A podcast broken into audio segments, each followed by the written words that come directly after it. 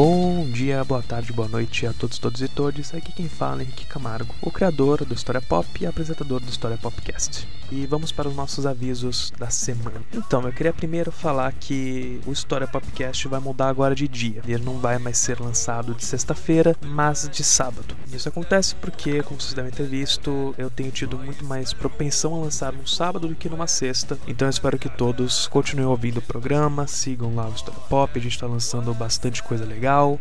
Dito isso, vamos para o nosso momento nota de rodapé. Primeiramente, eu quero falar que teve um certo momento que comentamos sobre Senhor dos Anéis do J.R.R. Tolkien, que é principalmente sobre a questão dos Haradrim, onde a gente está falando sobre certas características orientalistas em povos da Terra-média, e eu comento apenas sobre esse povo específico, mas tem outros também que apresentam essas mesmas características, como os povos do leste, os Easterlings, só para dar uma complementada naquilo. Aí a segunda questão é, mais ou menos no minuto 50 58, o áudio da Aisha dá uma travada, ela não consegue falar o nome do livro que ela estava comentando. Então esse livro é o Cultura e Imperialismo do Edward Said. Ele está nas fontes desse podcast, então vamos lá dar uma olhada. E também tem outros momentos que o áudio dela acaba travando, mas não atrapalha em nada o conteúdo que ela fala. Posso dar certeza quanto a isso, é tudo fantástico. Então, pessoal, eu espero que todos gostem do episódio. Ele ficou muito bom e a gente se vê daqui 15 dias.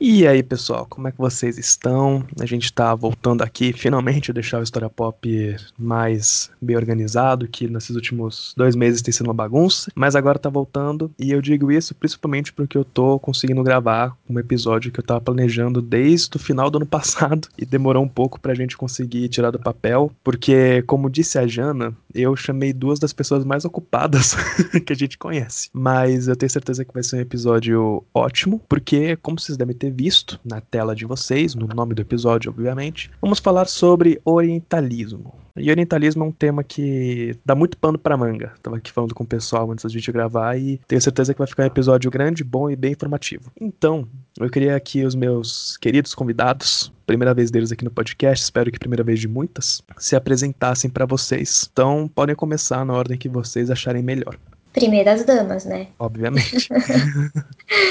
Bom, pessoal, oi para todo mundo que tá ouvindo a gente. Eu sou a Aisha, sou a idealizadora do perfil Desorientes no Instagram. Já tem algum tempo, quase um ano aí, que a gente vem trabalhando questões sobre Oriente Médio, principalmente orientalismo, que é justamente o tema de hoje. Vai ser muito, muito legal. E é isso. Oi, ouvinte, bom momento para você. Oi, Henrique, prazer estar aqui no teu podcast pela primeira vez. Já de começo pedi desculpa, né? Porque, como você disse, era um episódio que já era para ter saído há uns seis meses no mínimo, mas você cometeu o erro de convidar Aisha e eu para um mesmo episódio. Então, isso acaba acontecendo. Também oi para Aisha, sempre tá bom falando com ela. Sou José, sou historiador, especialista em cultura e literatura. Estou na minha segunda graduação em ciências sociais e sou podcaster lá no Escuta História. Desenvolvi né, o Palestina Livre junto com a Juventude Sanaúd. E eu acredito que é isso. Então, novamente, muito obrigado, João Henrique. E desculpa mais uma vez. Fiquem tranquilos que é aquilo, cara. Esse episódio, quando eu pensei, falei, eu vou esperar o tempo que der para eles poderem gravar, porque tem que ser com as pessoas. Então, ficar tranquilo. Para quem acompanha História Pop há um tempo já no Instagram, já percebe que sempre que a Aisha posta alguma coisa, sempre que o José posta episódio lá no Escuta História com os meninos, eu sempre compartilho. Então, o trabalho deles não é estranho para quem já acompanhava o Instagram. Queria novamente agradecer aos dois por terem aceito o convite. Dito isso, pessoal, vamos para o nosso queridíssimo episódio. Bom, como vocês devem perceber, o História Popcast sempre começa comigo tentando trazer um conceito e falar para os nossos convidados apresentarem, porque é muito importante compreender o contexto em que um conceito foi criado, quem criou, por que criou e tudo mais. Então eu queria perguntar para vocês, para iniciar nosso nosso papo, o que é orientalismo? Orientalismo é um termo cunhado, um conceito, na verdade, né, cunhado pelo intelectual palestino Edward Said. Nasceu na Palestina, né, acabou se radicando nos Estados Unidos após a Nakba, a criação do Estado de Israel. Por incrível que pareça, muita gente acha que ele é da área da ciência política ou da sociologia, mas na verdade ele é da área dos estudos críticos, né, dos estudos literários. E ele cria esse termo orientalismo justamente para trazer essa noção de construção do Oriente pelo Ocidente, e ele vai pautar todo o seu argumento na construção artística, principalmente do que é artística e discursiva, né, do que seria esse Oriente mítico, esse Oriente, essa terra que acaba concentrando todos os males e todo o mistério do mundo. Então ele vai partir de uma análise de grandes obras do final do século XIX, início do XX, então clássicos da literatura que vão desde é, Rudyard Kipling até o, o francês Albert Camus. Ele também faz análise de discurso, enfim, uma série de documentos históricos, né, que marcam ou que registraram toda uma forma de pensamento e de uma, uma maneira de se lidar com essa região específica, né, do mundo, naquele contexto de neocolonialismo ali no final do, do século XIX, início do XX. E claro, o termo orientalismo ele surge, né, anteriormente, né, antes mesmo do Said, para indicar um, um, movimento artístico na pintura, que seria a, a pintura orientalista, justamente, uma série de, de retratos, né, de quadros que foram pintados por europeus, principalmente franceses, que representam então esse tal Oriente, principalmente mulheres, né? Então, haréns, dançarinas do ventre, uh, grandes mercados, mercados de escravos. Então, de certa forma,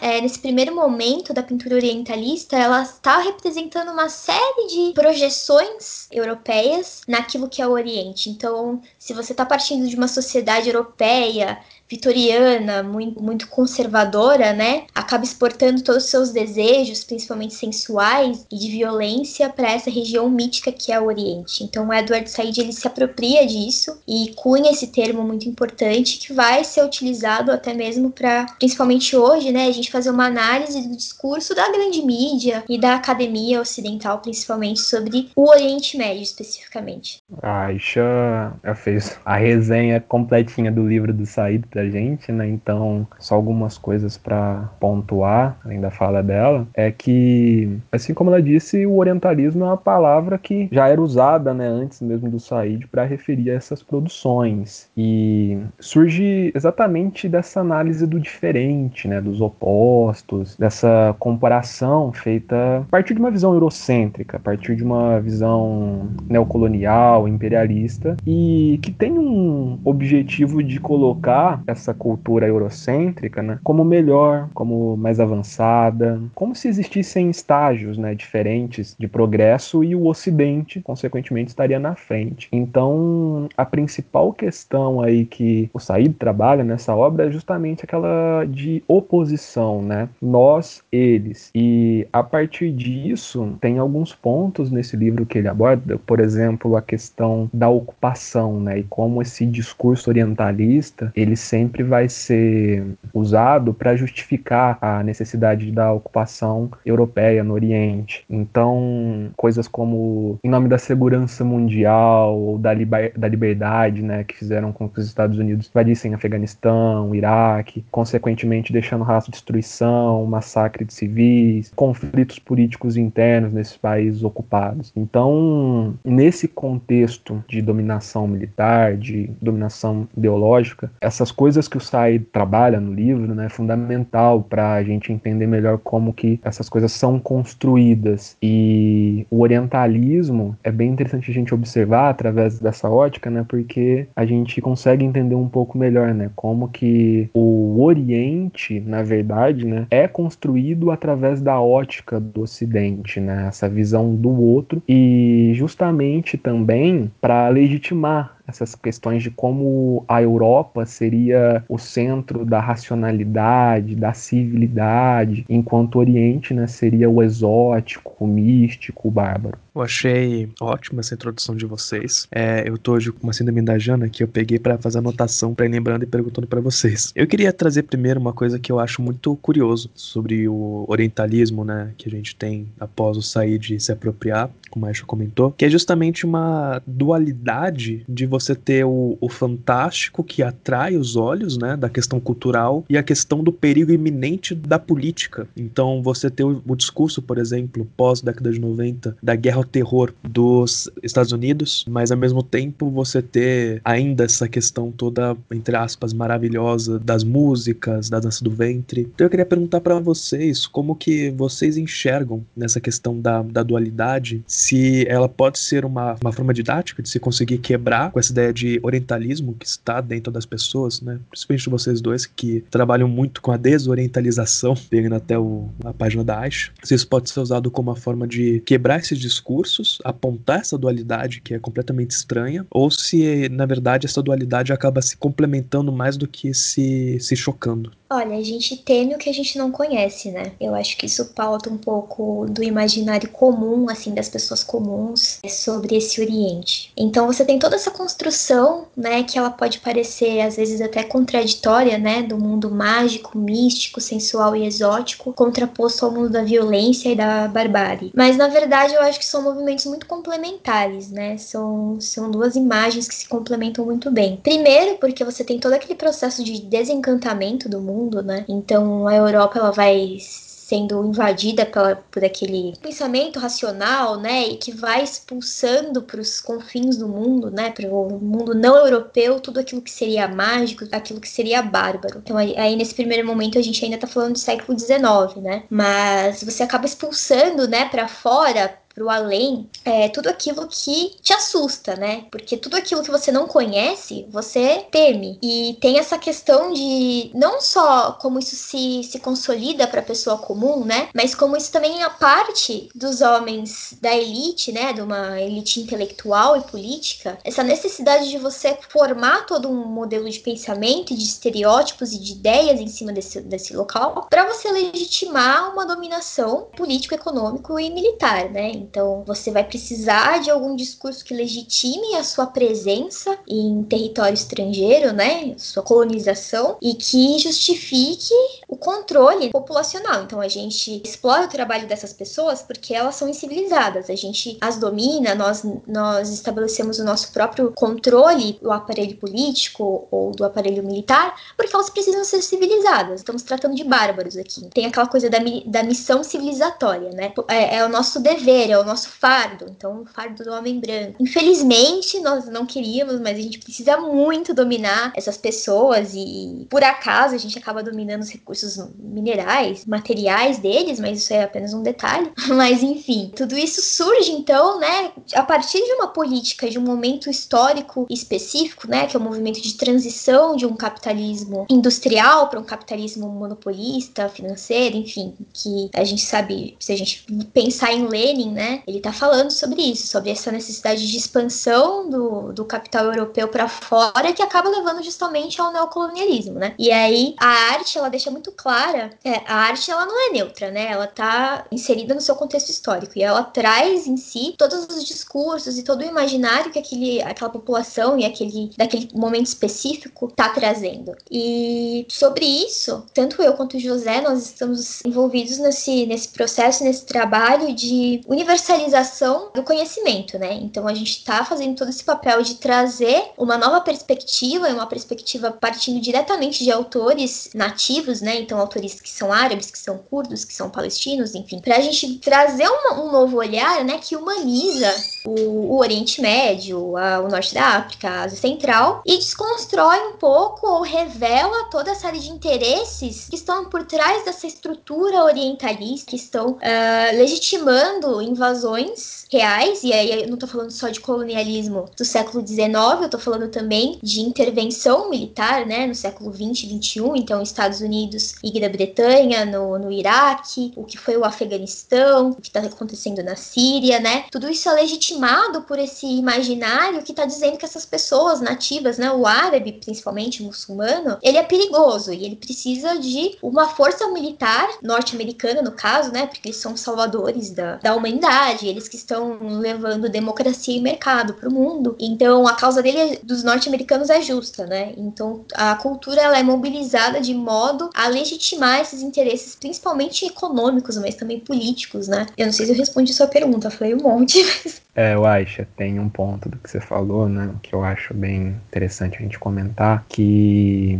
esse orientalismo está presente no nosso discurso, né, da nossa maneira de generalizar, mesmo a gente sendo latino-americano, sendo brasileiro, a gente se vê como ocidental, né, a gente tem na nossa formação esse eurocentrismo extremamente carregado. Falo formação desde crianças até assim, dentro da própria universidade. Eu já comentei algumas vezes lá no escuta, em outros podcasts que eu participei, Henrique pode falar um pouco sobre isso também. No curso de História, você não tem nada é, sobre essa região do globo, você não tem nada sobre Oriente Médio, você não tem nada sobre Norte da África, você não tem nada da Ásia como forma geral. No máximo que você vai ter é uma disciplina ali fora da grade. Então, a gente se vendo como ocidental, né, e carregando esse discurso eurocêntrico, a gente também se vê como superior a esses povos e a gente acaba legitimando muitas vezes esse discurso, né? Uma coisa que você pode comentar um pouquinho também, né? Porque são coisas que já aconteceu lá no, no Desorientes, é o próprio discurso do feminismo, né? Como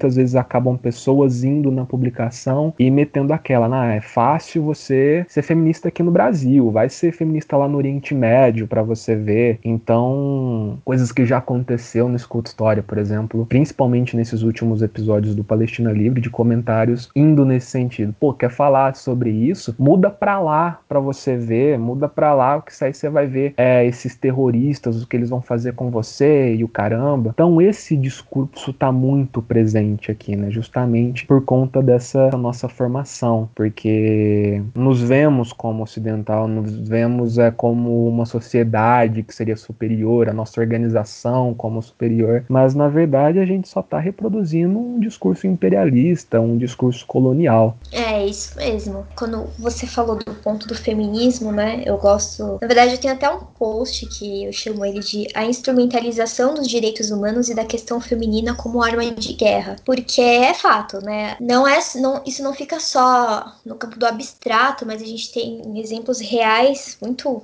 muito doloridos, né? Dolorosos, do disso, né? Dessa apropriação da luta e do sofrimento feminino no Oriente Médio para um discurso imperialista, né? Como o José falou, em como aconteceu essa última ofensiva em Gaza, né? Algumas semanas atrás, teve um comentário, né, de um sionista, assim, falando: é, mas e as mulheres? Como que você pode ser uma mulher e defender a Palestina se as mulheres palestinas não têm direitos? Como que você pode defender a Palestina se eles matam os homossexuais? Então, eles se utilizam, né, de todo esse, esse movimento e das questões de gênero, questões de sexualidade, de direitos humanos, para legitimar justamente violações desses mesmos direitos humanos, né? Então, o palestino que é queer, ele não tá só sofrendo com a homofobia, né? Com LGBTfobia, enfim. Ele tá sofrendo com ocupação diária, ele tá sofrendo com bombardeio israelense, ele tá sofrendo com checkpoint, com a polícia e um, e uma, e um exército extremamente violentos, né? Que estão todo dia ali cometendo uma violência que, por menor que pareça, é extremamente profunda e, e aguda. Então, a gente tem isso, essa questão da, da mulher, né? E foi.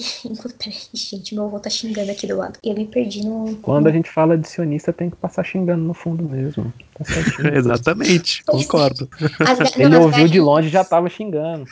As, as galinhas saíram do, do, cercado delas, ele tá pistola, entendeu? Mas sim, o meu avô, inclusive, que passou aqui no fundo, ele lutou contra a, a invasão israelense no Líbano, então acho que ele realmente, se eu chamar ele aqui, ele vai ficar muito tempo xingando. Como eu tava falando, a questão do, do feminismo, né, do direito das mulheres, tem uma, uma antropóloga norte-americana de origem palestina, que é a Lila Abdul-Hod, que ela tem um, um texto chamado As Mulheres Muçulmanas Precisam Realmente de Salvação. Foi um texto publicado em 2002, mais ou menos na, no contexto ali da invasão do Afeganistão após o, o 11 de setembro. E ela traz o discurso da, da então primeira-dama dos Estados Unidos, a Laura Bush, falando sobre como as mulheres do Afeganistão estavam livres depois da invasão norte-americana, né? Porque agora elas podiam ouvir música, elas podiam ir para a escola. E de certa maneira você tinha essa expectativa que as mulheres apoiassem a invasão norte-americana por elas supostamente estarem sendo oprimidas, né, pelo regime do Talibã, e de fato estavam, mas o fato é de que essas mulheres elas têm a sua a sua sociabilidade específica, né? Elas não vão trocar a sua burca pela mini saia, elas não vão aderir a um comportamento ocidental que o feminismo ocidental branco e, e liberal propõe, né? Na, na verdade não propõe, impõe. Toda aquela mulher que não se adequa a esse padrão de comportamento liberal, ela é excluída do meio feminista, né? Ela é uma mulher alienada, é uma mulher que não sabe que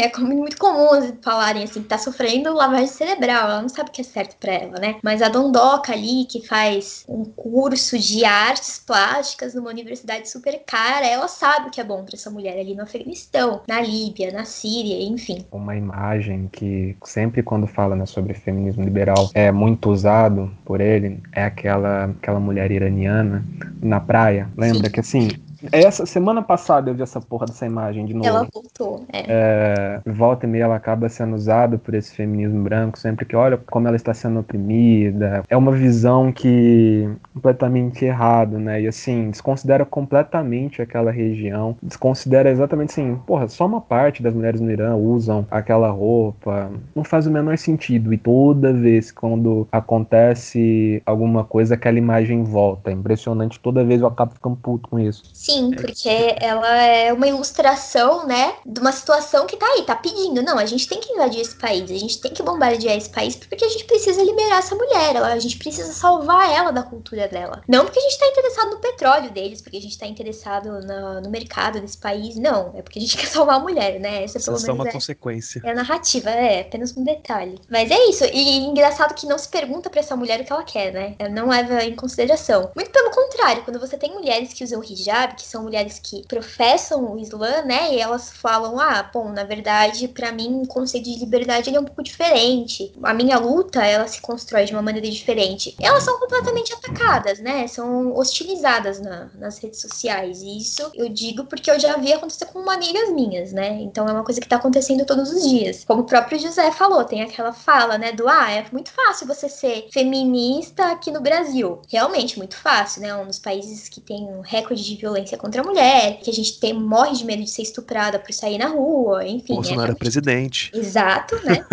é muito fácil ser aqui, mas lá, né? Esse lá hipotético, que a gente não sabe onde fica esse lá, né? Esse lá oriental, místico, violento, que tá aí, é, é o puro suco do orientalismo, né? Quando a gente vê isso. E o que me deixa mais puta, assim, é que geralmente quem tá falando isso é uma pessoa relativamente que a gente espera que tenha algum esclarecimento, né? Que a pessoa que tá na universidade universidade, que quer pagar de descolada, mas tá só reproduzindo esse monte de palhaçada que tá aí consolidada, né? Reproduzindo um discurso imperialista, colonial. Isso. Na cara dura, arrombado.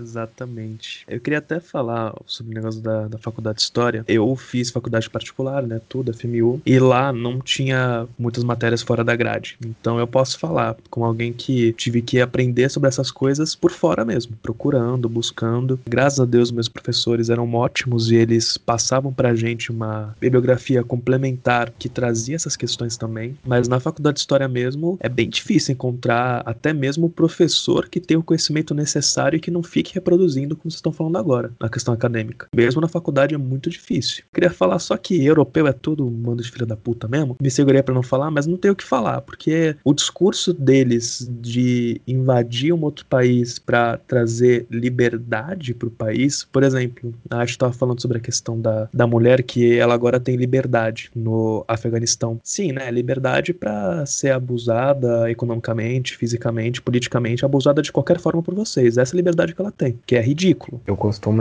usar um exemplo com meus alunos do meu cachorro, que é bem simples de entender, né? O nome do meu cachorro é Petrus. Quando ele era filhotinho, sempre falo isso, falo isso pros meus amigos, pros meus alunos, enfim. Quando ele era filhotinho, eu chamava ele de Petrolinho. Só que eu parei de chamar ele de Petrolinho porque eu tinha medo dos Estados Unidos tentar trazer democracia pro meu cachorro.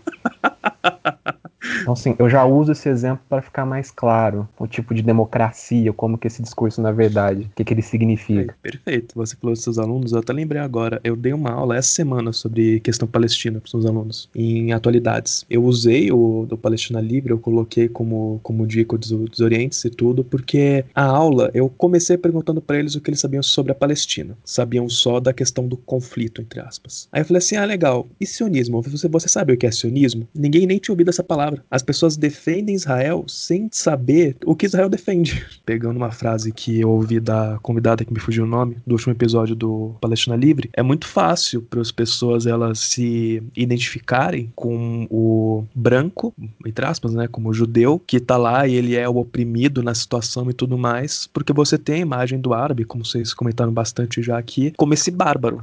E é, é, é ridículo você pensar que as pessoas defendem algo sem entender o que elas estão defendendo. Uma coisa que eu sempre falo pros meus alunos. Eu falo para eles, gente, vocês podem defender o que vocês quiserem, eu só quero que vocês saibam o que vocês estão defendendo. Só quero que vocês não sejam feitos de idiota. Porque é aquilo, quando você sabe o que você tá defendendo, você pelo menos tem consciência de que você, do que você tá fazendo. Porque quando você não tá, aí mora o problema. Porque alguém tá te usando esse ponto que você colocou me faz pensar que é o papel da mídia, né, em relação a como ela é fundamental para naturalizar esse discurso orientalista, né? Porque quando a gente fala de mídia hegemônica, muitas vezes ela acaba passando essa visão preconceituosa, principalmente quando a gente fala do Oriente Médio e reforçando essas ideias de superioridade ocidental e da inferioridade oriental, né, consequentemente. Então, o papel da mídia é fundamental, né, para estabelecer esse ambiente de dominação política, de dominação econômica, de dominação cultural cultural do Oriente pelo Ocidente. Tem uma coisinha lá no Orientalismo do Said que ele coloca, também muito boa da gente lembrar, que ele fala, gente,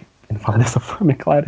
Fala, gente, o próprio termo, né, orientalismo, ele é necessário pensando em como o Ocidente precisa dele para narrar o outro, também para criar si mesmo. Então, não existe um campo chamado ocidentalismo, por exemplo. E esse campo não existe porque o Ocidente ele precisa olhar para esse outro, para afirmar si próprio também. Então, o Oriente nesse cenário ele acaba se tornando um espelho, né, para que o Ocidente olhe para o seu oposto, que ele considere, e consequentemente olhe para si mesmo, já fazendo essa diferenciação entre civilizado e bárbaro. Então o orientalismo acaba sendo isso, né? Uma forma de subjugar, uma forma de dominar o Oriente, e o papel da mídia é fundamental nesse cenário. É a mesma compreensão de quando você vê pessoas negras dentro do debate de racialização e tudo mais, falando que é engraçado que quando é para você racializar o negro, você faz isso na hora, mas quando é para você racializar o branco, ele fica irritado. Porque ele não é racializado, ele não tem uma, uma construção de raça etnia. É o outro que tem. É sempre assim. A mídia só, é só você ligar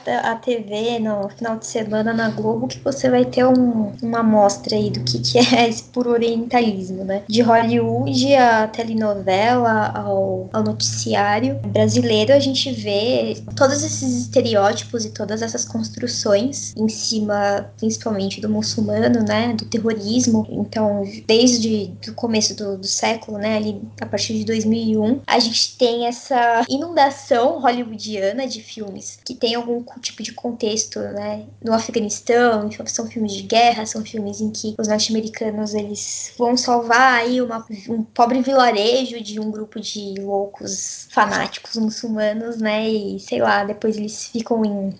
Não tem um filme que o cara tem, tipo, transtorno pós-traumático? Sniper americano. É, isso. Então, né, Hollywood vai construir todo um, um, uma indústria em cima disso, né? Porque são muitos filmes, são muitas séries, muita coisa sendo produzida é, sobre. sempre sobre uma perspectiva norte-americana imperial, né? Então, norte-americana ou europeia, em que os soldados eles vão lá, matam todo mundo e depois eles ainda ficam se sentindo mal. Então, você nunca tem uma humanização do oriental, né? Ele tá presente ali no filme só para matar e para morrer. Ele não tem nome, ele não tem uma identidade, ele não tem uma personalidade, principalmente, né? A única função dele ali é ser árabe, é ser muçulmano. E o mesmo se repete no tipo de abordagem jornalística, né? Quando a gente liga o jornal, a gente vê uma destilação gratuita ali de preconceito, de racismo, de xenofobia, de islamofobia Tem uma propaganda, uma propaganda não, um programa que o Fantástico fez, um quadro, né? Uma reportagem extremamente problemática que foi feita sobre o Líbano, né? Tratando sobre a questão da violência de uma maneira extremamente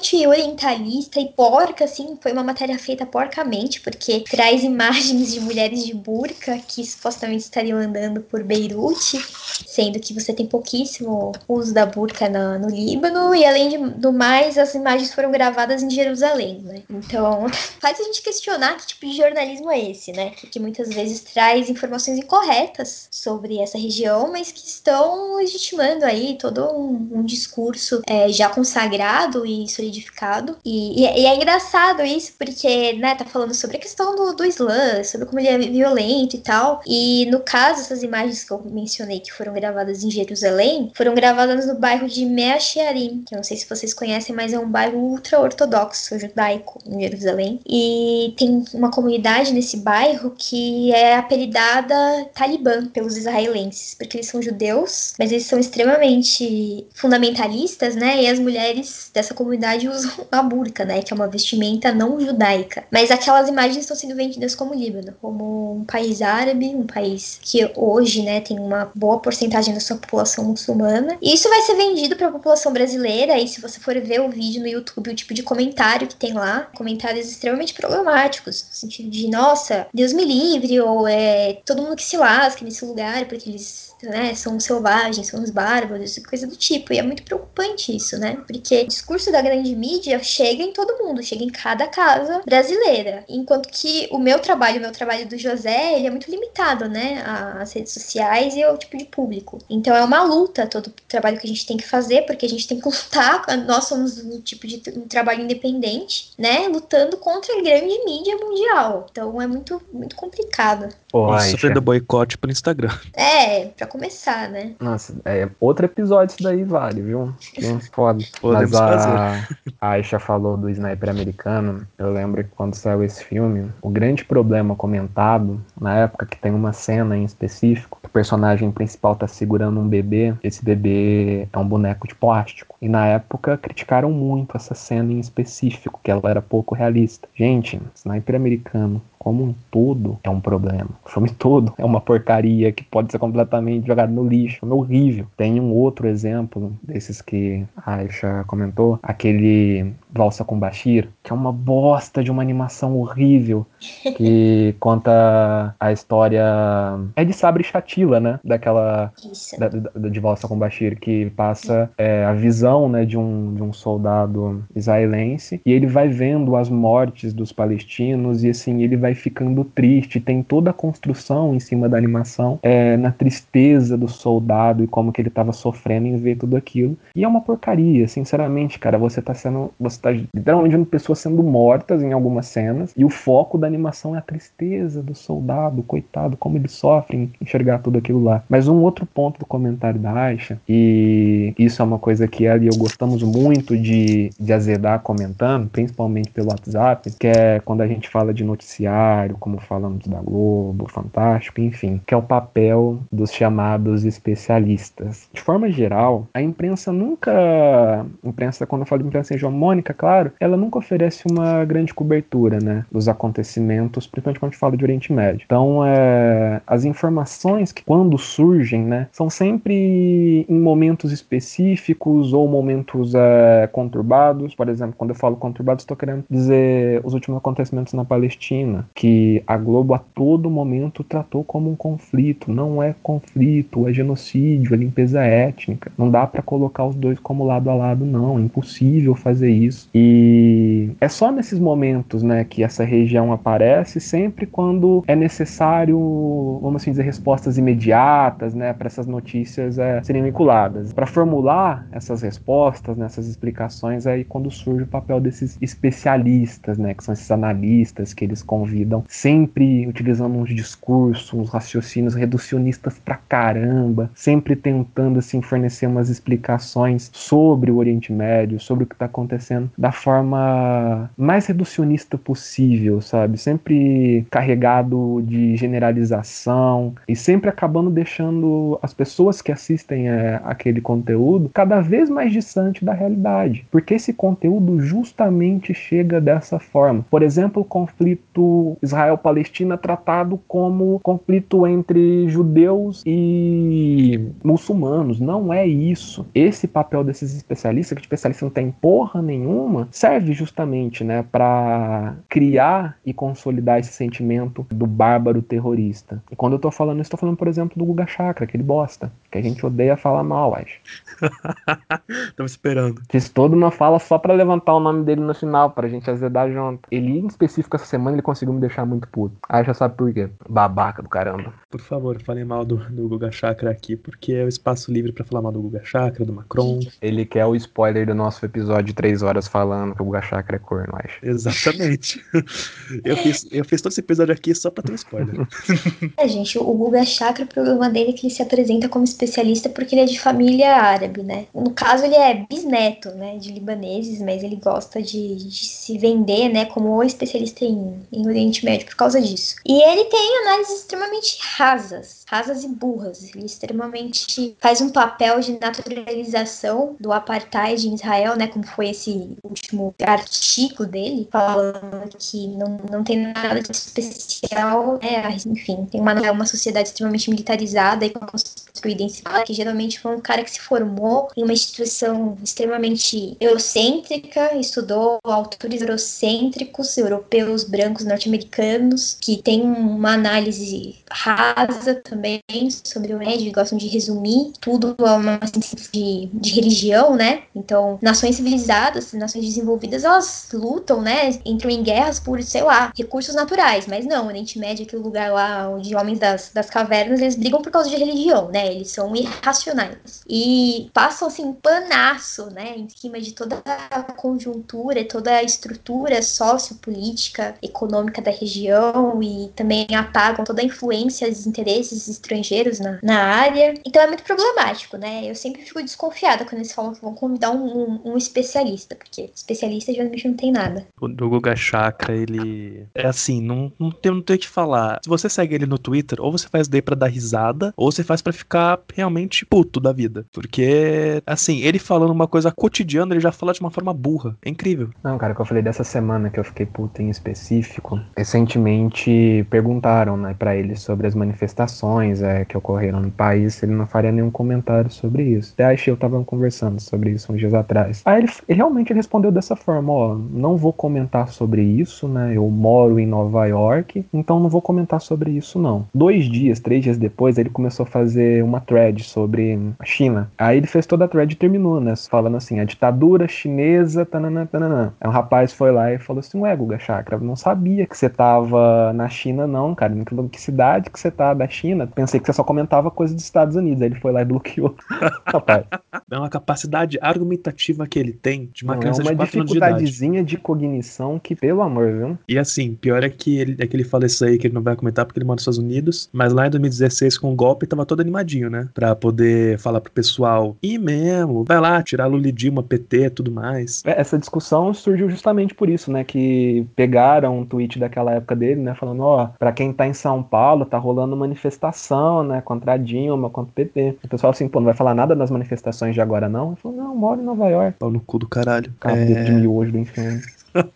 Eu queria comentar aqui uma cena do Sniper americano que vocês comentaram, que é assim, é uma cena que eu acho horrível. Eu já achava antes, né, de eu saber sobre essas coisas que a gente tá conversando aqui, mas hoje em dia eu acho pior ainda, que é a cena onde ele tá lá, né, na guerra, no meio da guerra, não vou lembrar agora em que país, acho que era Iraque, e ele encontra uma criança que ele vai atirar ele fala, não, é uma criança, não vou atirar. Aí a criança vira com uma bazuca pra cima dele, aí ele mata a criança e ele fica todo com complexo, aí fica pensando, tipo, mano, cadê o bom senso? É nojento, acho que a palavra certa é nojento pra... A Aisha já fez um isso. conteúdo sobre isso também. A gente tá usando o exemplo dessa, dessa bosta desse filme, mas tem muitos outros. Assim, qualquer plataforma que você pegar, digita assim, Oriente Médio, a Netflix, a Amazon, qualquer uma. Todos, assim, as indicações que vão aparecer, pelo menos as principais, vão ter esse mesmo discurso orientalista, de guerra ao terror, coisas nesse sentido. Tratando o outro como bárbaro, como É, de terrorista. guerra ou de terrorismo. Sempre nesse sentido. Sentido. Tem uma coisa também que é falar. Para quem me conhece, já conversou comigo, até mesmo segue a página, sabe que eu gosto muito de super-herói, Marvel, DC e tudo mais. Só que, cara, não tem como você ver Homem de Ferro 1 hoje em dia, o primeiro filme lá do dia 2008, sem revirar o estômago de ódio. Que aquele filme prova que o herói Homem de Ferro ele foi criado, né? O Tony Stark ele o Homem de Ferro por dois motivos. Um, porque ele é egocêntrico pra caralho, e o segundo, porque ele queria vingança contra os terroristas que prenderam ele. Isso sem contar que uhum. ele para de usar, de vender arma, ele para de ser um cuzão. E desculpa, gente, tá falando muito palavra nesse podcast, mas não dá. Ele para de ser aquela pessoa armamentista, não porque ele vê que as, as armas dele matam pessoas, mas que as armas dele vão parar na mão de terroristas. Sim.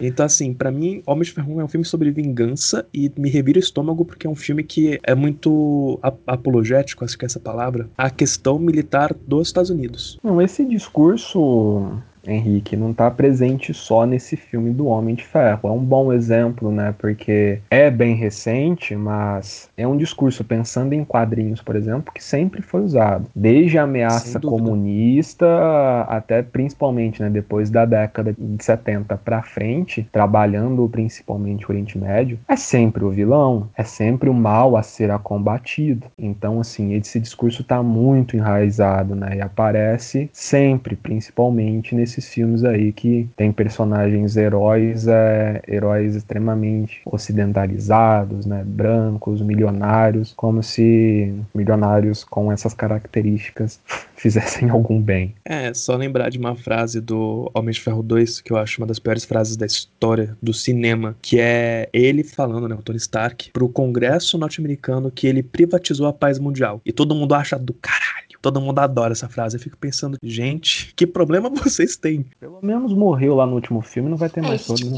É, esses filmes, esse universo, né, da Marvel, da, da DC. Eu, eu não assisto esses filmes, justamente porque eu acho que é um, a principal maneira de exportação de ideologia norte-americana que existe, assim. Eles são os mocinhos, eles vieram para salvar o mundo. E o cúmulo do cúmulo é esse filme aí da Mulher Maravilha com a Gal Gadot, né? O fato dela ser israelense é apenas um detalhe que não diz nada por si só, mas o fato dela ter participado da IDF, né, do, das, é. das Forças Armadas Sim. israelenses e de a, abertamente apoiar as intervenções em Gaza. E nesse último filme, que se eu não me engano dos anos 80, né, 1984, alguma coisa assim, ela salva crianças árabes numa praia, né, de um, de um míssil, alguma coisa assim. Sendo que na última, na ofensiva de 2014, quando ela fez, né, o tweet dela falando sobre os terroristas do Hamas, não sei o que, crianças palestinas morreram na praia justamente nesse contexto, né, elas estavam jogando bola e um munição, sei lá, um foguete israelense, um míssil atingiu as crianças e matou elas, né, então é um absurdo que eles tenham colocado ela para fazer esse papel. E passa pano, né, tipo, a gente não precisa nem falar sobre o mundo dos super-heróis. A gente pode pensar, mesmo em um filme como De Volta para o Futuro, se eu não me engano, no filme 2, é, ou acho que. Não, acho que é no primeiro filme mesmo, que o, o cientista lá, ele tá fugindo de terroristas sírios, é líbios. Sim. Eu não sei se vocês lembram disso, mas tá, logo no começo ele tá, tá fugindo desses caras que estão com a, o rosto coberto, né? Como se fossem terroristas com kefir, que é aquele lenço tradicional do, dos países do Levante, né? Líbano e Palestina, principalmente virou um símbolo da resistência palestina. E tá ali como se fosse algo completamente naturalizado, né? Não chama nem atenção, porque a ideia de você ter um árabe como terrorista, cheio de armas, contrabandeando urânio, é aceita sem qualquer tipo de questionamento né? É comum. Eu lembro que, quando eu assisti, eu fiquei escandalizada. Tanto que ninguém lembra, tipo, dessa parte do filme, né? Ninguém sabe que essa parte existe porque todo mundo acha que, ah, legal, aconteceu e ninguém realmente para pra pensar nisso. A questão do Mulher Maravilha, 1984, primeiro que é um filme ruim que só, meu Deus do céu, é um filme ruim, inteiro. Inteiro ruim. Não tem nada de bom naquele filme. Mas essa cena específica, quando eu vi, eu falei, hum, que mau gosto. Que cena de eu mau vi, gosto. Eu vi essa cena só, justamente essa cena, porque assim, me falaram tanto sobre essa essa cena que eu falei, beleza, vou ter que assistir isso daí, né? Aí eu peguei essa cena em separado para assistir e ela é toda horrível, até ela desviando das balas, ela voando lá com a porra daquele laço no lugar onde tinha lugar nenhum para ela apoiar aquele laço. E a força, assim, aí a gente vai pra uma coisa básica, tá, gente? Tudo bem, é ficção, fantasia, o caralho. Mas a velocidade que ela resgata aquelas duas crianças, ela no mínimo quebraria a coluna das duas numas 45 partes Gente. Sim. Todo sim. um péssimo mau gosto. Um, ah, Não, é muito. é uma é- coisa muito triste de se ver. É demais, é demais. E é pensando, né? Eu concordo com a Aisha que hoje em dia a forma mais embutida de você fazer propaganda imperialista. Ainda mais agora que eles estão trazendo personagens de outros backgrounds, né? De outras histórias de origem. Então vai ter só esse ano Shang-Chi, que é herói chinês. Vai ter a Kamala Khan na série, que é. Fugiu agora o, pa- o país que ela é. Da Miss Marvel, né? É, a Miss Marvel. Me fugiu agora. Paquistanesa. Isso, Paquistão. A Miss Marvel, que é Uhul, paquistanesa. É, então. É aquilo, né? E- O It do Quebrando o Tabu é sobre isso. Exatamente. Porque, assim, e os filmes, eles não discutem as coisas que os quadrinhos discutem muitas vezes. Porque o quadrinho, principalmente antes dessa onda de filme, ele tinha, nessas grandes editoras, né, alguns autores que traziam personagens que discutiam coisa séria. Então, por exemplo, Miss Marvel, nos quadrinhos, tem histórias falando sobre, sobre a islamofobia, tem histórias falando sobre a juventude árabe nos Estados Unidos. Só que, obviamente, na série, isso vai ser resumido a duas ou três falas e o resto é aventura adolescente com, com super-herói. Com um poderzinho. Exato. Exato. É aquilo, eu adoro, eu adoro, eu vejo pra me distrair, mas por isso que eu tenho a página aí que eu posto as coisas que eu falo, gente, isso é legal, é. Só que percebam que isso que você tá vendo tem um discurso por trás que quer te controlar. Se você só aceita o discurso e você não tenta entender o que ele tá falando, você está sendo controlado por alguém. Você está sendo feito de trouxa por interesse de outros. Ô Henrique, eu sei que a gente centrou muito a discussão, né, sobre esse, esse tipo de filme mais recente, né, dos quadrinhos, mas também muito importante a gente falar sobre também aqueles filmes mais clássicos, né, que são fundamentais para fortalecer nessa construção do orientalismo no cinema. Pegando lá, puxando desde a época de ouro de Hollywood, a gente tem o filme Cleópatra, talvez seja um dos mais famosos, que tem Sim. uma Cleópatra branca e todos os comportamentos que eram trabalhados naquele filme completamente errados. Acho que a Aisha já produziu conteúdo sobre o Aladdin, Aisha. Você ia produzir, você comentou comigo e acabou não rolando, não lembro disso. Mas o próprio desenho e o live action que teve do Aladdin recentemente. A música de abertura de Aladdin, gente. Venho de um lugar onde sempre se vê uma caravana passar. Vão cortar sua orelha pra mostrar pra você como é bárbaro o nosso lar. Sopram ventos do leste e o sol vem do oeste. Seu camelo quer descansar. Pode vir e pular, no tapete voar.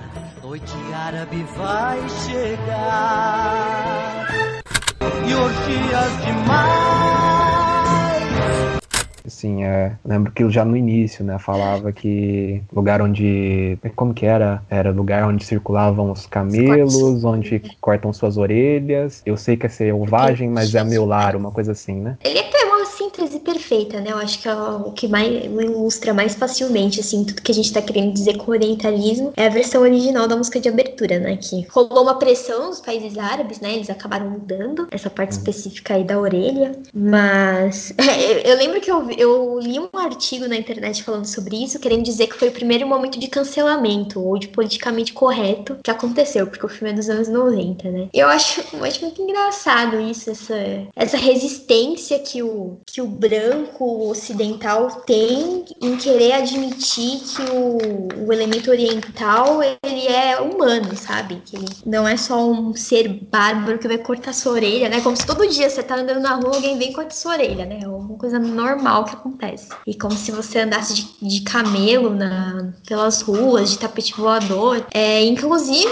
eu, na universidade já eu tive uma aula em que o texto base, que o tema da aula era orientalismo. E o texto tinha sido escrito por um jornalista e ele falava sobre como os árabes agora, aí nos anos 2000, passaram a trocar os camelos pelo computador. E aí Amava é problemático, né? né? Porque aí não é só um desenho da Disney. É, não é só um desenho da Disney. Uma universidade que, teoricamente, está produzindo ciência, né? Conhecimento. E as pessoas levam muito a sério o que está sendo feito ali, mas não tem muito espaço para contestação, né? Eu lembro que eu contestei isso isso na aula, a professora ainda não, não curtiu muito a, a, minha intervenção, não. Eu lembro, desse, um eu lembro desse dia aí. Eu lembro desse dia que você veio me falar. Lembra, né? Eu fiquei muito... puta demais aquele dia. Eu acabei ficando. Sabe que me inconsequente, fiquei puto também. Foi absurdo, assim, porque era uma disciplina de estudos étnicos e raciais. Uma professora que é do movimento negro e tal. Tem toda aquela desconstrução, aquele debate sobre raça, identidade e tal. E aí, quando vem uma pessoa, né, tem algum embasamento para falar, porque eu não sei se meu nome aí fica, deixou claro pro ouvinte, mas eu sou, eu sou de família libanesa, né? Contestei, rolou ali uma resistência em aceitar o que eu tava falando. E é muito problemático isso, porque até mesmo em comunidades marginalizadas e que também sofrem esse tipo de exotização, marginalização, essa visão, esse racismo, né, que identifica essas pessoas como violentas e enfim, bárbaras, também são capazes de reproduzir esse discurso em relação a outros, né, que pertencem a outros grupos. Então é muito problemático isso é, daquilo, né, de novo, de você perceber o outro como diferente de você e não entender algumas das interseccionalidades da luta, né? É, Exatamente. Queria, é fogo. Eu queria trazer aqui que eu tava lendo o livro do. Estou, estou lendo, no caso, né? Do Domenico Losurdo, O Colonialismo e Luta Anticolonial, e eu lembrei de um trecho muito importante para poder falar como que esse discurso também é legitimado na grande mídia, né? É que eu acabei esquecendo de falar isso daí quando estava comentando sobre esse assunto. É no capítulo Panamá, Iraque e Yugoslávia os Estados Unidos e as guerras coloniais do século XXI. Ele publicou esse texto, o Losurdo, na década de 90, se não me engano, comecinho de 2000. Aí tem uma parte que ele fala, né, as guerras coloniais que se verificaram ou ainda estão em curso não são surpresa. Em 1992, Popper extraía da Guerra do Golfo uma consideração de caráter geral, abre aspas, libertamos esses estados com uma excessiva pressa e de forma simplista, fecha aspas, é como, abre aspas, abandonar uma asilo infantil à sua própria sorte, fecha aspas. E para finalizar nessa né, partezinha, no ano seguinte, o New York Times publicava um artigo que parecia lançar o programa em uma, em uma palavra de ordem. Abre aspas, finalmente retorna ao colonialismo. Já era hora. Fecha aspas. O autor, o historiador Paul Johnson, celebrava o revival altruístico do colonialismo. Isso está nas páginas 22 e 23 do livro. Eu acho que isso demonstra claramente como que a gente tem essa normalização, né, também junto com os exemplos que vocês deram da grande mídia, de achar que algo como colonialismo, algo como uma prática que é claramente colonial, que tem sua base moral pelo orientalismo, ela é aceitável. É, militarismo humanitário, né? Tem até esse conceito que eu acho que. Onde foi? Eu não lembro onde foi que eu vi, mas acho que tem um post no Desoriente sobre isso que a minha colega Karime que fez. E que aponta, né, essa ideia de uma intervenção. Gente, a própria ideia de intervenção humanitária ela traz isso, né? Eu vim aqui matar vocês para salvar vocês. Vou matar seu pai, vou prender seu tio, vou é, destruir seu país, toda a infraestrutura, não vai ter emprego, não vai ter escola, não vai ter saúde, mas você tá livre aí do grande inimigo do Ocidente, do grande terrorista. Não que querendo dizer que governos fundamentalistas sejam bons, não é isso, mas é que não apoiar eles de maneira alguma serve para você apoiar uma intervenção imperialista, né? Porque se realmente tivesse preocupado com o bem-estar e com a liberdade dessas pessoas, não tava justamente financiando governos, né, autoritários, que a gente sabe muito bem que é o caso em, em, muitos, em muitos países. Uma coisa, né, pensando sobre filmes clássicos também que me vem à mente agora, o orientalismo em questão cultural de você se apropriar de elementos culturais desses países do Oriente Médio, do Norte da África, até mesmo do Oriente mais distante, do continente asiático no geral, essa apropriação pela estética também. Então, por exemplo, Star Wars, que é uma outra série que eu gosto muito, puxa demais, demais, demais coisas do Oriente, não diria práticas culturais, mas imagéticas. Então, por exemplo, exemplo, episódio 6, o Palácio do Jabba the Hutt. Aquilo é um harém clássico que você tem de literaturas e filmes antigos também, com uma mulher presa numa corrente dançando pro cara que seria o líder do lugar, que é gordo, então ele é o cara guloso, o cara que tem a fartura em troca da pobreza do seu povo, né? Que seria Tatooine. Star Wars é orientalista pra cacete. Então eu queria perguntar para vocês como que as pessoas enxergam essa questão da coleta seletiva do que você vai pegar do, do, do Oriente que é bom, entre aspas, legal, entre aspas, e se apropriar para fazer uma coisa só bonita esteticamente, tirando qualquer relação cultural e religiosa do local. É, eu acho que essa discussão passa por uma série de elementos, assim. A gente pode voltar até mesmo em Senhor dos Anéis, e se a gente pensar aquelas, aquela última grande batalha que tem um exército de orcs e tal, você tem. é a invasão de um, de um exército com elefantes de homens de pele escura e negra, com o rosto coberto, com os olhos pintados de preto como delineador, né, o cor, que a gente chama, com uma estética explicitamente mistura, né, uma, uma síntese de elementos africanos, árabes e, e indianos. Então estão ali é, personificando o mal, né? E não é nenhuma questão. Oi? Game of, Game of Thrones é com os Dothraki, do Caldrogo. É, Game of Thrones também. Exemplo é que não falta. Isso. Essa galera do Senhor dos Anéis, que é outra coisa também que eu amo é aquilo. Eu amo muita coisa problemática, mas eu entendo que é problemática e eu tento falar para as pessoas. Gente, veja criticamente, né? Não vamos ver sem pensar antes. O nome desse povo é Haradrim, então não tem muito como defender.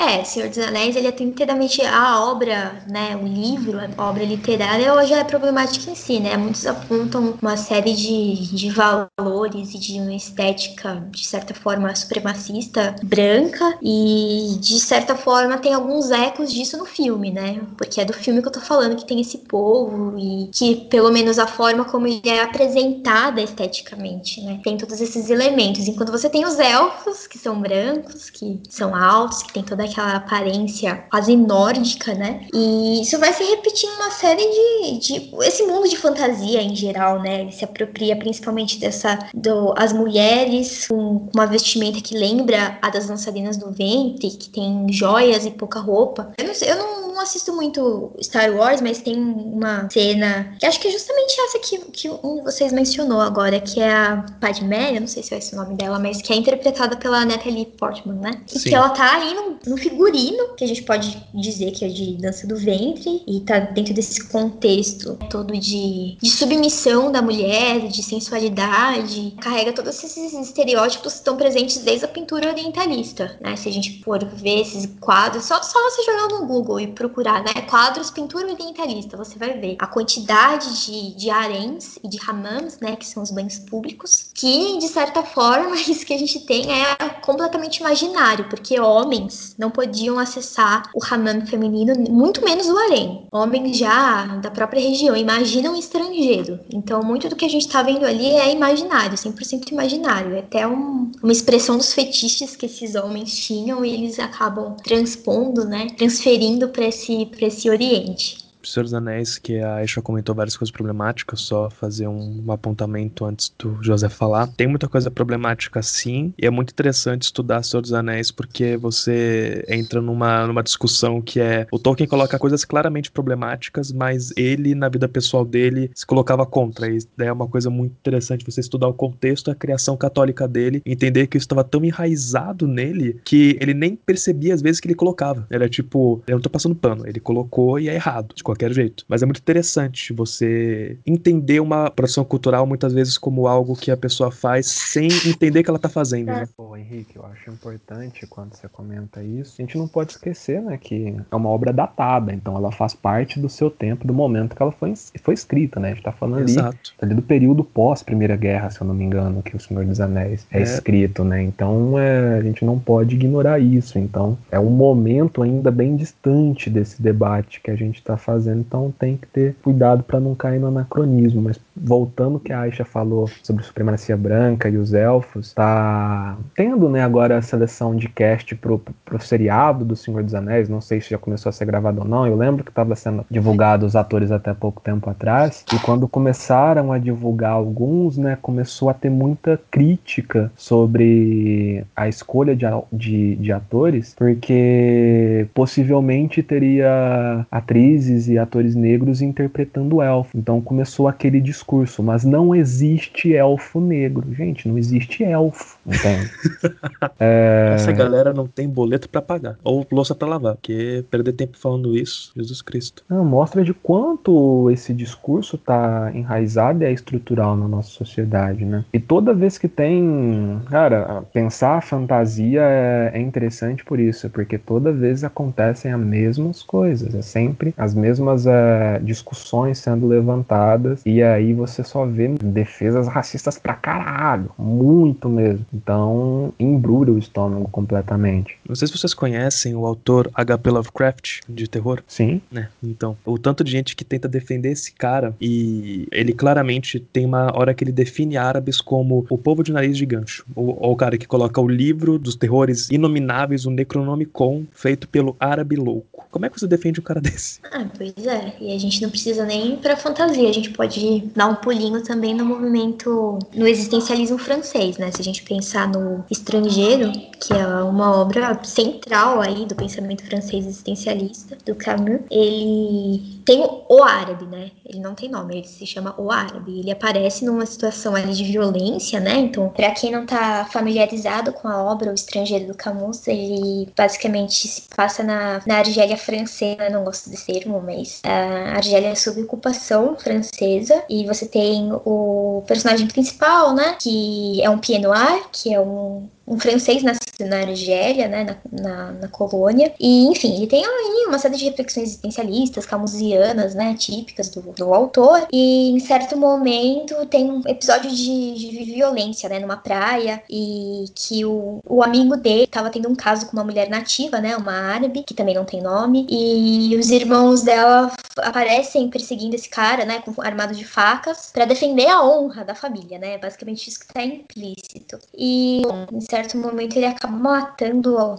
personagem árabe, né, que também não tem nome. Para ilustrar para vocês como a única função, né, desse, desse do árabe em geral é ser árabe e nada mais, e de ser violento e de morrer, né, ou ele mata ou ele morre. E, enfim, isso acaba gerando, tem um impacto muito grande, né, você tem muita, muito material cultural que parte desse livro, né, então não sei se vocês já ouviram o termo é preciso imaginar Sísifo feliz, que é do, do mesmo autor, ele é muito popular. E você tem o, o The Cure, né? A banda inglesa tem uma canção chamada Killing an Arab, né? Mata, matar um árabe. Que, enfim, ela não tem. A canção em si, ela não tá pensando, assim, em ser uma canção racista, né? Mas acho que só um pouquinho de bom senso na hora de você dar um nome pra uma música ter sido bom, né? E ela acabou se transformando em um hino da ultradireita supremacista. E eu acho que isso é muito sintomático, porque foi muito naturalizado, né? Não faria uma música música dizendo, ah, matar um negro. Ou, sei lá, matar um, um inglês, né? Não pega bem, mas matar um árabe pode. E isso é tão naturalizado, né, que não teve polêmica nenhuma. A canção tava por aí e acabou sendo é, utilizada e ninguém problematiza, né? Vocês acham que ninguém nunca ouviu falar de uma discussão sobre essa canção específica, nem o, o Said, na verdade, ele, ele usa o Camus, né? Não no orientalismo, mas no outro livro dele. Tem vários exemplos, assim, de utilização do árabe. Uh, a gente tem aquela canção do Death Oxy and the Bench, que ela, ah, meu inglês é horrível, né? Mas acho que vocês estão entendendo de que eu tô falando. Que ela tem uma canção que figura ali as mil e uma noites com a ideia de violência contra a mulher e tá falando sobre mulheres veladas e mulheres isso e mulheres aquilo.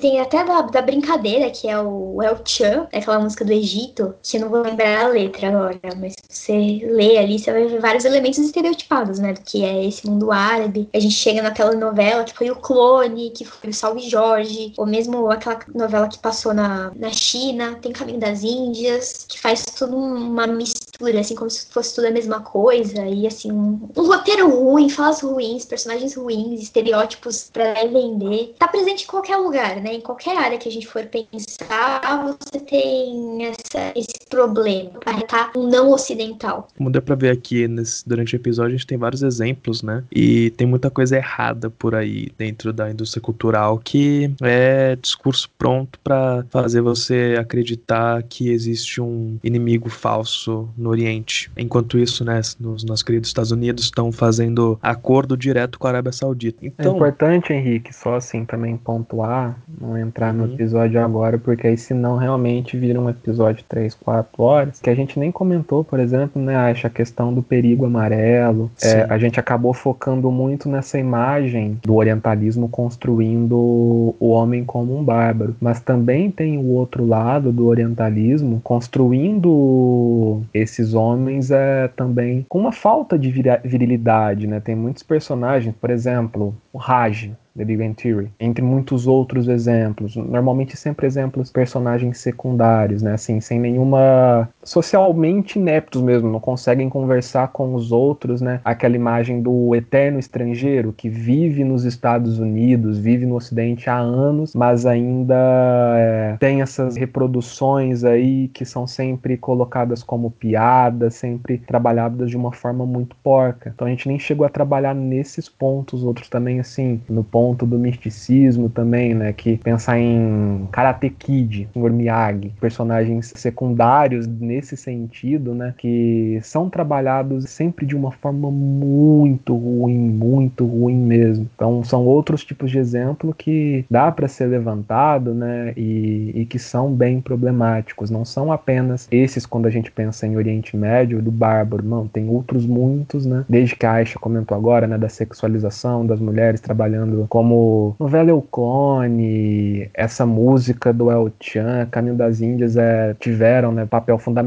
nesse imaginário popular de mulheres sensuais, sempre sexualmente dispostas, essa fantasia, né, que é toda construída em cima delas. Então são muitos outros pontos, né, que dá pra gente pegar e trabalhar também como esse orientalismo está presente. Com toda certeza, o Apu dos Simpsons também, né? O cara que trabalha, trabalha ou é dono de uma loja de conveniência da esquina. A questão do perigo amarelo, eu tô, eu tô planejando um episódio só para falar sobre essa questão da visão do chinês barra japonês na cultura pop, que também é um tema muito interessante. Eu fiz um vídeo no meu Instagram, lá no História Pop, sobre o racismo anti-asiático nos Estados Unidos. Eu também falei um pouco sobre o Brasil, mas foi mais nos Estados Unidos por conta dos ataques no ano passado e no começo desse ano, desde o Covid, né? E a gente pode marcar depois pra gente conversar sobre esses outros estereótipos perigosos do, do árabe, além do, do bárbaro, né? Como você mesmo comentou, o Raj e tudo mais. A gente pode combinar de fazer um episódio sobre, porque realmente é muito interessante.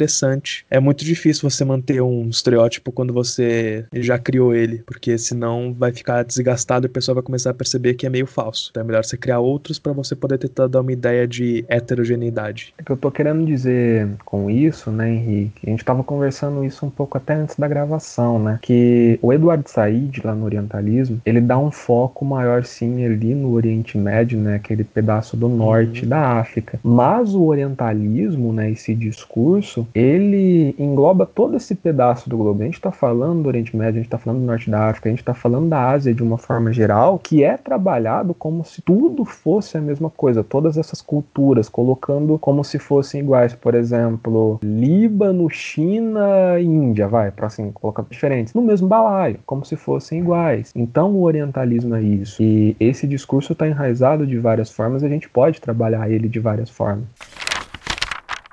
Queria então entender aqui com vocês, né, já indo para a parte final da nossa conversa, por que, que essas narrativas, né, dessa questão toda na indústria cultural, elas se tornam atrativas para o público? Porque a gente sabe que, sendo uma indústria, né, essa indústria cultural, ela utiliza-se de, de estereótipos, de padrões e usa esses padrões até o desgaste completo. Então, por que que essas narrativas orientalistas, elas ainda são atrativas? Como é que o público geral ainda se atrai tanto a isso? Isso? Qual é a visão de vocês para essa questão? Olha, eu entendo que tem uma renovação constante do, do significado de Oriente, né? Então você tem a ideia do perigo, que é o que está em voga hoje, né? Desde 2001 a gente tem sempre essa, essa questão do Oriente como fonte de instabilidade, de ameaça, e ao mesmo tempo que você nutre esse fascínio por uma, uma região que em tese é inerentemente complicada e você busca explicações em um malabarismo muito péssimo sobre a, as configurações sociais atuais. Então você chama um monte de antropólogo, de sociólogo que vão tentar oferecer uma, uma explicação que vai sempre se pautar em ideias como tribalismo e, enfim, uma série de conceitos que, que estão de certa forma desatualizados. E isso traz para o campo da cultura esse interesse em entender o que é esse lugar tão, tão místico e perigoso, né? Tem um senso de aventura e também daquilo que eu já mencionei de desencantamento do mundo. Então, o Ocidente, de forma geral, ele não tem mais esse espaço para o mistério. Então, ele acaba sendo deslocado para o Oriente Médio e ali você vai construir o que você quiser, né? Certo? Então você pode ter a princesa que mora na torre, que tem um tigre de estimação, que voa no tapete. Você pode ter também o mistério em si, se a gente pensar na obra da Agatha Christie, né?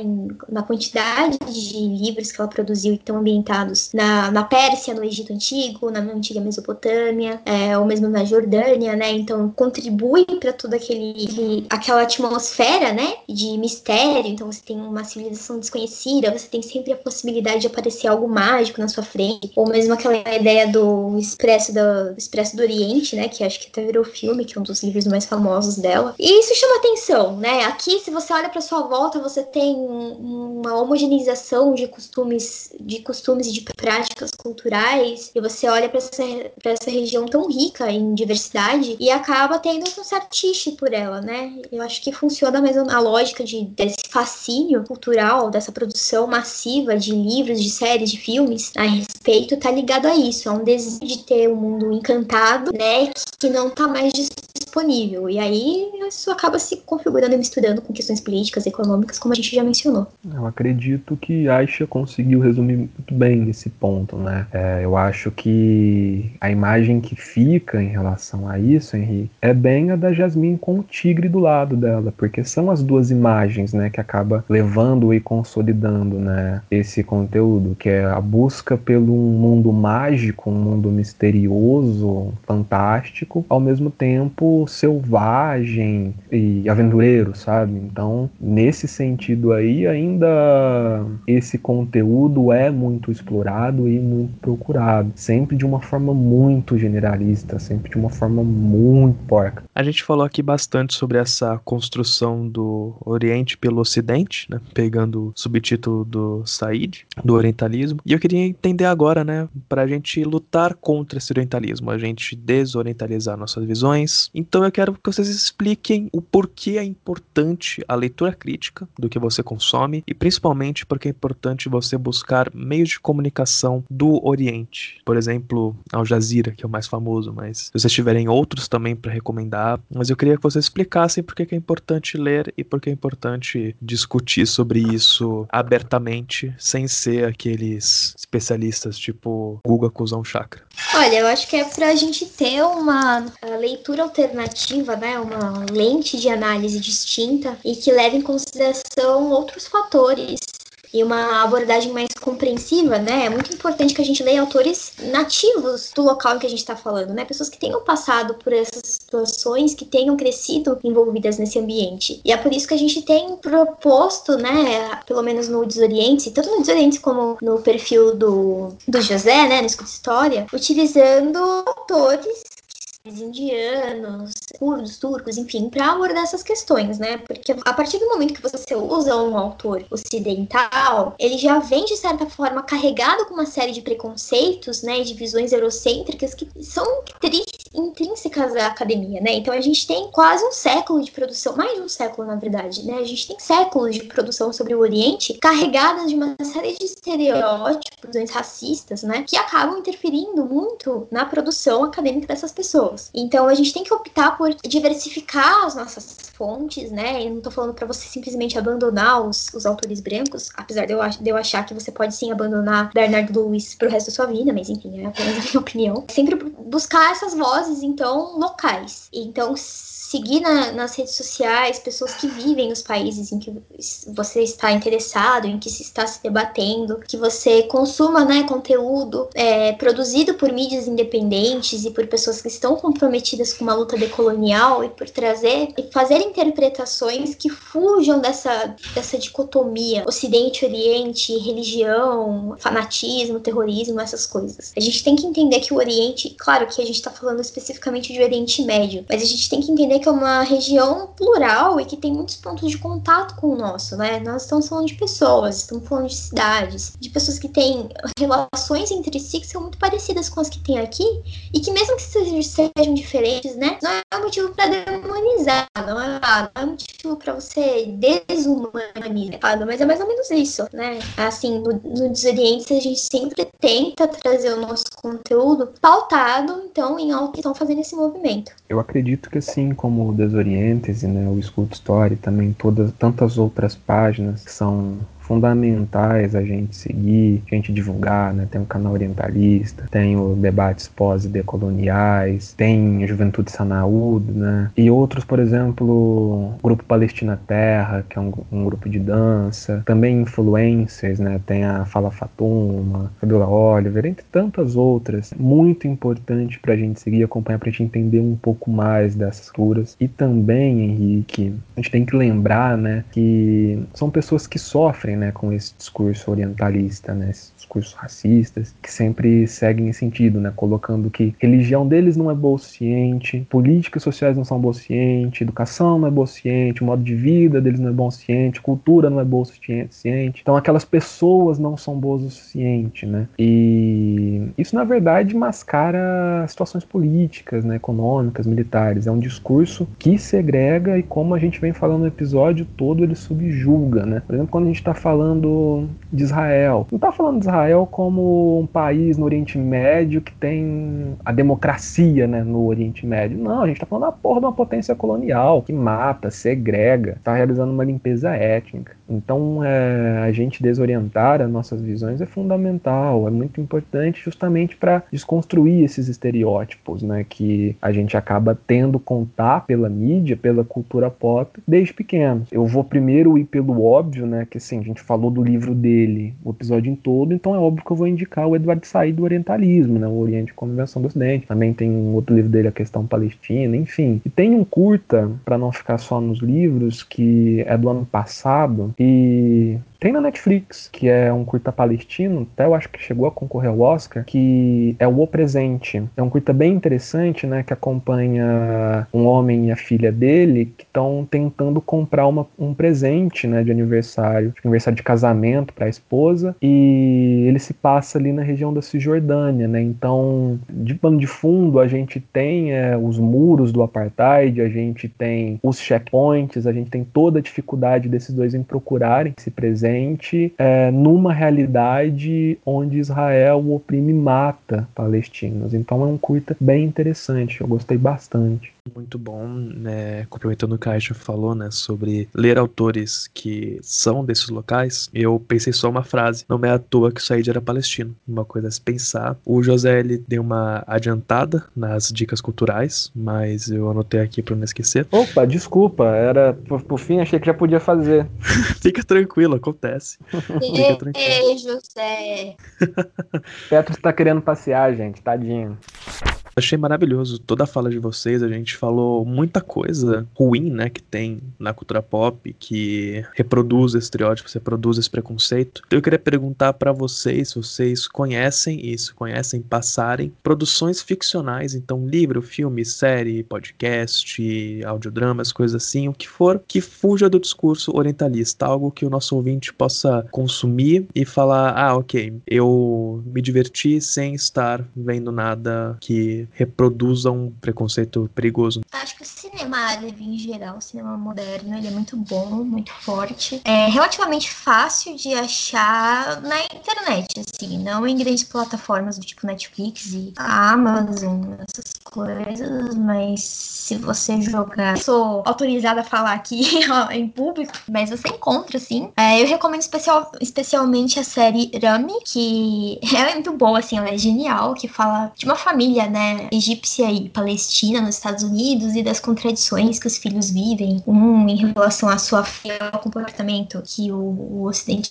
espera dele, né, em relação à sexualidade. A filha também tem esses dilemas e entre uma família conservadora e, uma sociedade mais liberal, né, em que eles estão é, inseridos. Tem uma série que eu gostei bastante que tá na Netflix, que é aquela Eu Nunca, que já, aí já é pela perspectiva de uma garota de família indiana nos Estados Unidos. Eu gostei bastante também assim, a falou bastante de livros, mas eu recomendo também o trabalho da editora Tábula, que é uma editora recente, acho que lançou ano passado, e ela tem trazido muitos livros muito bons de todo o Oriente Médio, Norte da África. Então tem livros da Turquia, tem livros do Líbano, livros, deixa eu pensar aqui, de autores da diáspora, enfim, são muito bons. É, eu tô lendo agora o Beirut Noir, que é uma noir não de ar, tá? Noir em francês, Beirut Negra, no sentido de trazer o lado mais sombrio da cidade, né? Isso é uma coletânea de contos muito boa. A música, se você entrar no perfil do Desoriente, você vai encontrar uma playlist muito boa com músicas incríveis, assim, do pop ao rap engajado, ao rock. A gente tem essa ideia de que música árabe é tudo música do ventre, né? Não, a gente tem estilos musicais nativos, a gente tem estilos musicais importados como o rock, o rap, inclusive. E, ai, gente, eu sou muito ruim com, com dicas, mas se você entrar nos orientes, você vai ver que tem muitos posts de dicas de, de filme, de série, de livro,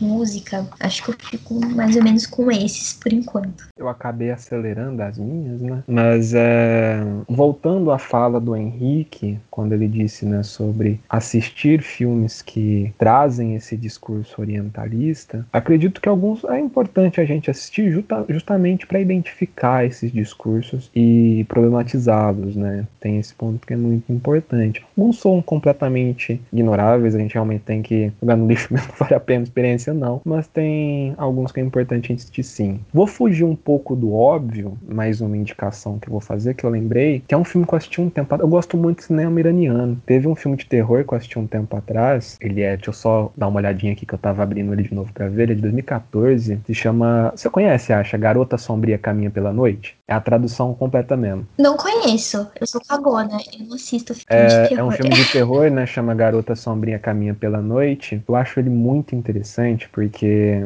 é uma menina que ela é uma vampira e ela é skatista, mas ela usa a vestimenta. Qual que é o nome, Aisha? É Shador. Shador. Ela usa a vestimenta e o pano de fundo, né?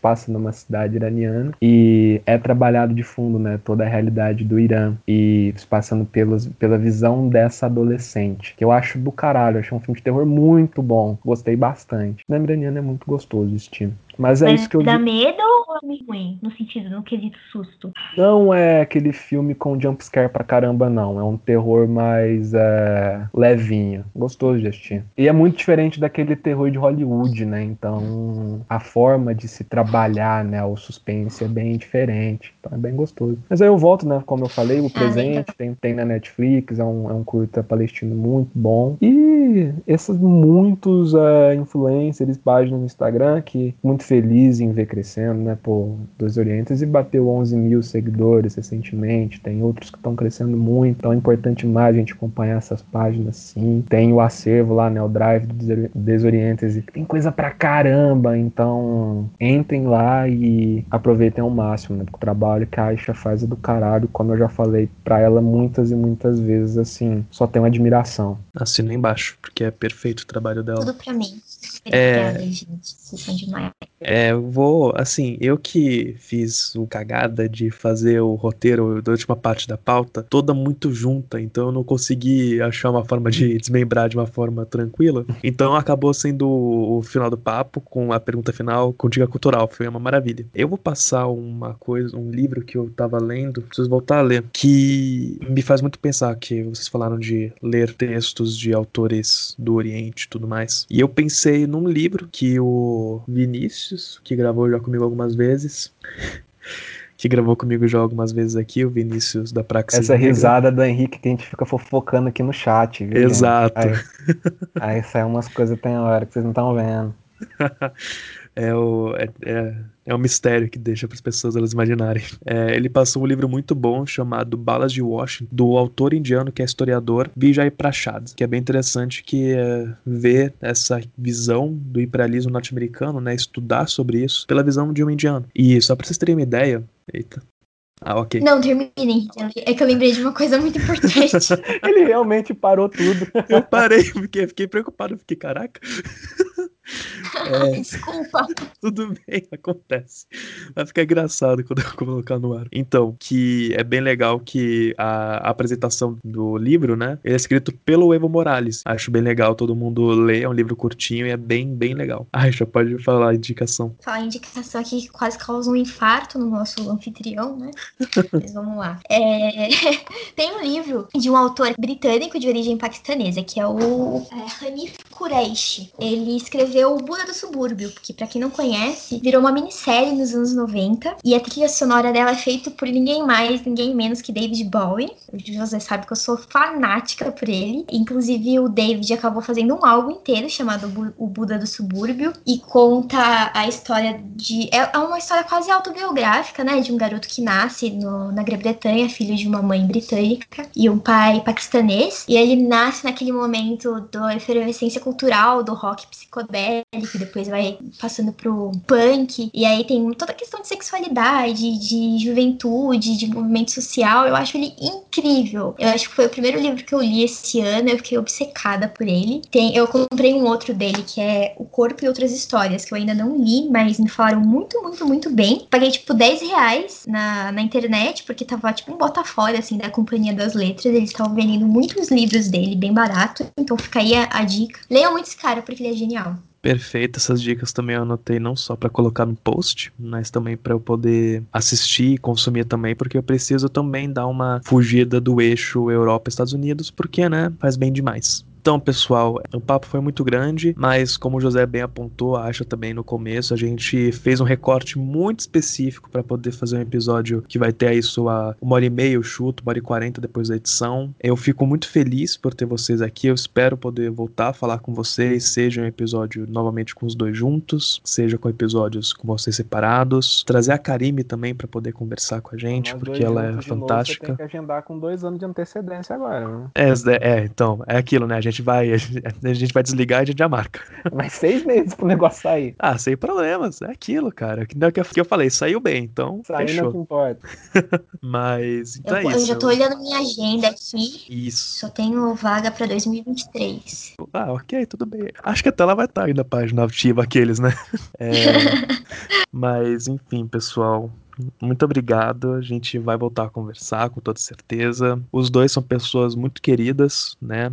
O, o José, o podcast dele, o Escuta História, junto com os meninos, foi o que me iniciou no, na internet, que me fez realmente pensar que eu queria falar sobre história e cultura pop na internet, como o episódio que eu gravei lá. Não foi com ele, mas com os outros meninos. Mas foi muito bom. Então, a Aisha, é, desde que eu conheci ela no, no Orientes, desde que eu gravei com ela episódios sobre o Líbano no 20 e poucos, eu nutro uma admiração enorme por ela, porque, cara, que trabalho fantástico que ela faz no dos Orientes. É isso, é um trabalho fantástico que os dois fazem, respeito demais, eu uso demais em sala de aula para poder usar como base e trabalhar com os alunos. Então, muito obrigado aos dois por terem aceitado, muito obrigado por estarem fazendo o que vocês fazem na internet. Bom, eu que tenho que agradecer a vocês dois, uns grandes parceiros aí, admiro muito, gosto muito de vocês. O José que tá comigo desde o início da caminhada, ele viu os Orientes nascer. Mandei uma mensagem assim, ai gente, meu pai dando bronca no viu? Mas é, o José viu, né, o Desoriente nascer, eu mandei mensagem pra ele, ai, o que, que você acha se eu fizesse uma página? E ele super me apoiou e se o Oriente, Desoriente é o que ele é hoje. Devo muito a você, José. A- ao Henrique também pelo convite, pela parceria aí também, logo no início do Desorientes, quando a gente gravou aquele episódio com a Jana, foi muito legal. Agradecer ao pessoal que tá ouvindo a gente, espero que a nossa conversa sirva como estímulo para vocês buscarem mais, se informarem mais e acompanhar o nosso trabalho aí nas redes. E é isso. Também quero agradecer. Muito obrigado, viu, Henrique, pelo convite. Novamente, desculpa pela demora, mas foi um episódio muito bom de fazer, gostei demais. Quero agradecer também a Aisha sabe que ela é uma irmã da vida pra mim, né? Então, como mesmo ela disse, viu Desorientes nascer, ela viu o Escuta História nascer também da mesma forma. Então a gente tá nessa caminhada aí junto em momentos bons, que a gente ri, em momentos que a gente fica puto junto também. Ultimamente a gente tem ficado mais puto que qualquer outra coisa. No momento que a gente vai em palestra com o embaixador de Cuba, o FABC, então a gente tá sempre junto, é uma irmã pra vida. É sempre bom estar conversando com ela, ainda mais falando sobre esse tema que é tão importante. Quem não conhece o Escuta História, peço que vá lá conferir nosso trabalho, né? Esse ano a gente tá tentando ficar um pouco mais ativo, gravar no maior de conteúdo. E é isso, muito obrigado, viu? Espero voltar quando o convite vier, mesmo que demore alguns meses. Com toda certeza. Então, pessoal, é isso. Sigam o Escuta História, ouçam Escuta História, sigam Desoriente-se e também ouçam lá o 20 e poucos, que o José já participou de alguns episódios lá, a Aisha participou também, a Karime, eu tô lá sempre, vocês sabem disso. E só pra lembrar todo mundo, o História Popcast ele, ele faz parte do Instagram História Pop, que é arroba história underline pop. Vocês podem encontrar o podcast na Anchor, Google Podcasts, Spotify, Breaker, Overcast, Pocket Cast e Radio Public. Então tem toda a plataforma praticamente possível para vocês poderem ouvir. Então não tem desculpa para não ouvir aqui o História Popcast, também não tem desculpa para não ouvir o Escuta História. Então é isso, pessoal. A gente se vê daqui 15 dias. Tchau, tchau.